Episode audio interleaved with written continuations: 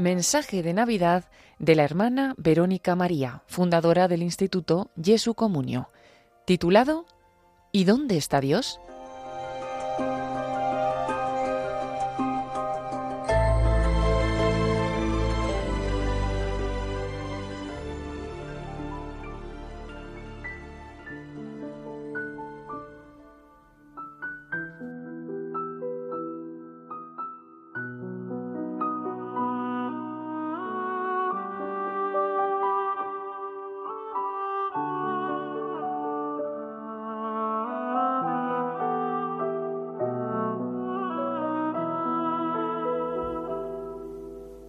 ¿Y hoy dónde está Dios? En octubre de 2019, unos meses antes de que la pandemia nos visitase e hiciese tambalear las seguridades en las que nos refugiábamos y con las que adormecíamos tantas preguntas arraigadas en el corazón humano, en algún periódico pude leer que envejecer es una enfermedad curable y que le podemos plantar cara. Decían que morir y envejecer no tiene sentido, que la muerte será opcional hacia el año 2045 y que el envejecimiento tendrá marcha atrás. Aseguraban que en las próximas décadas los hombres moriremos de accidentes, pero nunca de muerte natural. Incluso leí que un médico de un centro de investigación oncológica dejaba claro que él no piensa morir y que además en 30 años podría ser más joven que hoy. Se decía que algunas empresas ya trabajaban con las miras puestas en la tan deseada inmortalidad. Y aunque el camino no parecía inmediato, la ciencia alcanzaría la ansiada y saludable vida eterna. Se refería a que un magnate había donado 430 millones de dólares para estudiar el envejecimiento con la intención de esquivar la propia muerte. En noviembre de 2019, con motivo de un congreso, se dio a conocer los progresos genéticos con el fin de evitar el envejecimiento. Un periódico titulaba Jóvenes eternos o jóvenes inmortales. Daba la impresión de que el hombre había llegado a la convicción de que podía alcanzar por sí mismo todas las metas que el corazón, ciertamente, en lo más hondo anhela. Vivir para siempre y vivir feliz. Pero Dios no contaba. Dios no contaba. Afirmaba el gran Henri de Libac, no es verdad que el hombre, aunque a veces decimos, no pueda organizar la tierra sin Dios. Lo cierto es que sin Dios no puede, a fin de cuentas, más que organizarla contra el hombre. Construimos sin Dios unos contra otros. Estamos ante una sociedad del miedo, del miedo, miedo a la muerte, pero también del miedo a la vida. Estamos en una cultura que se contradice, teme la muerte sin amar la vida. Y algunos en su confusión, tras tantos intentos humanos gigantescos, se vuelven hacia Dios preguntando, ¿Dónde estás? ¿Dónde está Dios? Pero yo pensaba que en realidad ¿No sería Dios quien debería preguntar al hombre, ¿dónde estás? Tu corazón no está conmigo. Y casi repentinamente, como la velocidad de un rayo, el hombre se ha sentido atenazado por un virus que le hace cambiar la vida, las costumbres. Un virus colapsa los hospitales, donde el triaje se ha visto obligado a dejar a los más débiles sin atender se lleva por delante vidas humanas, estresa las funerarias y crematorios y sobre todo el dolor de las familias y de los amigos que no se han podido despedir de sus seres queridos. Un microorganismo ha truncado las expectativas de desarrollo de los pueblos y ha sobredimensionado las colas del hambre. En pocos días viviremos la Navidad, a la que hemos casi asfixiado con avalorios llamativos, a veces para maquillar la profunda insatisfacción del corazón humano. Luces, colores, músicas, bailes, bebidas, comidas, regalos innecesarios y a veces hasta de mal gusto.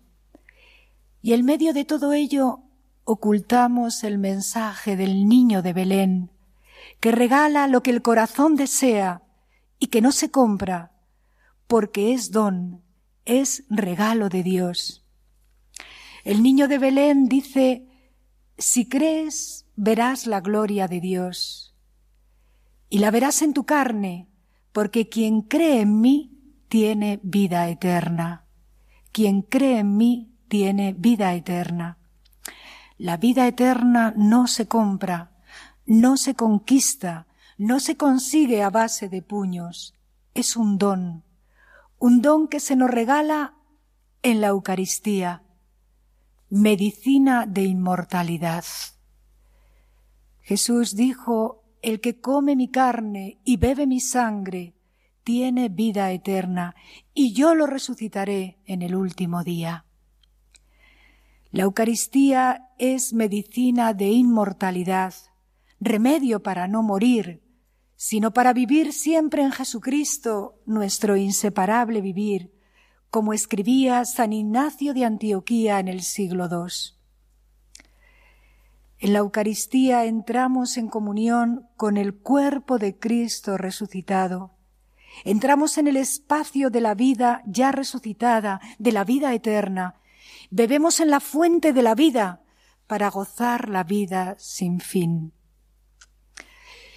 En estos días en que los belenes adornan nuestras iglesias y casas, escaparates y calles, no olvidemos a San Francisco, el pobrecillo de Asís, que inauguró los belenes, esta forma de homenaje, donde todo invitaba a fijar la mirada interior en Cristo Jesús, Salvador nuestro, que viene a ensanchar el espacio de nuestro corazón el pobrecillo sabía que la hermana muerte ya no es la gran enemiga del hombre, porque Cristo la ha vencido y hace a los creyentes partícipes de su victoria. ¿Dónde está, muerte, tu victoria? ¿Dónde está tu aguijón? Ni los millones donados por magnates, ni los avances científicos serán capaces de ofrecer al hombre algo que sólo le compete a Dios la vida eterna para nuestra frágil carne, como estamos experimentando en las presentes circunstancias. Y cuando la vida eterna se hace carne en el hombre, hace presente a Dios con el amor entregado y derramado en las personas que nos rodean, con sus carencias, carencias de bien, de pan, de salud, de amor, de sentido. Los rostros gritan el deseo de una mirada compasiva que los levante, el anhelo de ser reconocidos como la criatura a la que su Creador ha amado por sí misma. Nuestra mirada y nuestra manera de vivir en Cristo no pueden sino transmitir a cada uno el sentir de Dios, para que en cada momento de la vida que Dios nos regala podamos escuchar, es bueno que tú existas, es bueno que tú existas. La tarea merece todas nuestras fuerzas, todo nuestro empeño, porque de esa manera nos hacemos bien a nosotros mismos, o mejor, porque de esa manera Dios nos hace bien y Dios nos abastece con todos sus dones. ¿Dónde estás, Señor? ¿Dónde estás? Os lo aseguro, cada vez que lo hicisteis con uno de estos, mis pequeños, a mí me lo hacéis. Dios se ha hecho hombre. El Dios encarnado ha tomado el puesto del pobre, del más débil, para alzarlo. Siendo Dios, ha tomado la condición de niño. El más pobre entre los pobres, hoy mendiga nuestro amor. Sí, os aseguro que cuanto hacéis a uno de estos mis pequeñuelos, hambrientos, sedientos, enfermos, desorientados, excluidos, desnudos, privados de libertad, a mí me lo hacéis, a mí me lo hacéis. La vida eterna comienza ya en la caridad. Cada gota de amor, de bien gratuito, tiene un valor infinito que no se puede medir ni calcular, porque el Salvador se dio a, sí mismo por nosotros, su amor humano divino entre nosotros.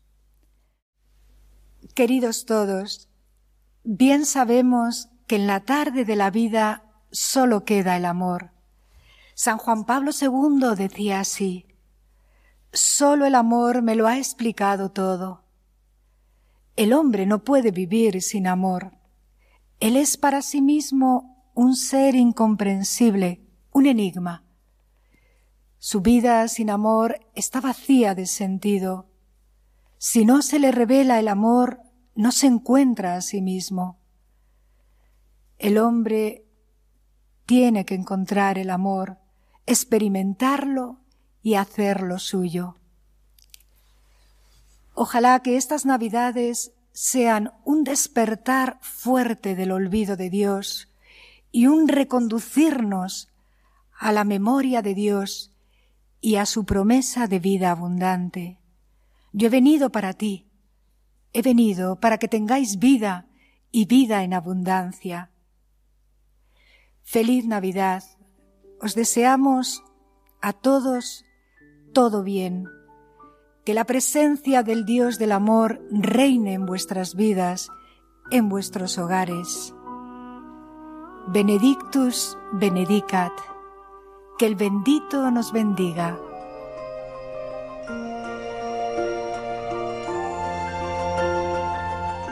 Así finaliza en Radio María este mensaje de Navidad titulado ¿Y dónde está Dios?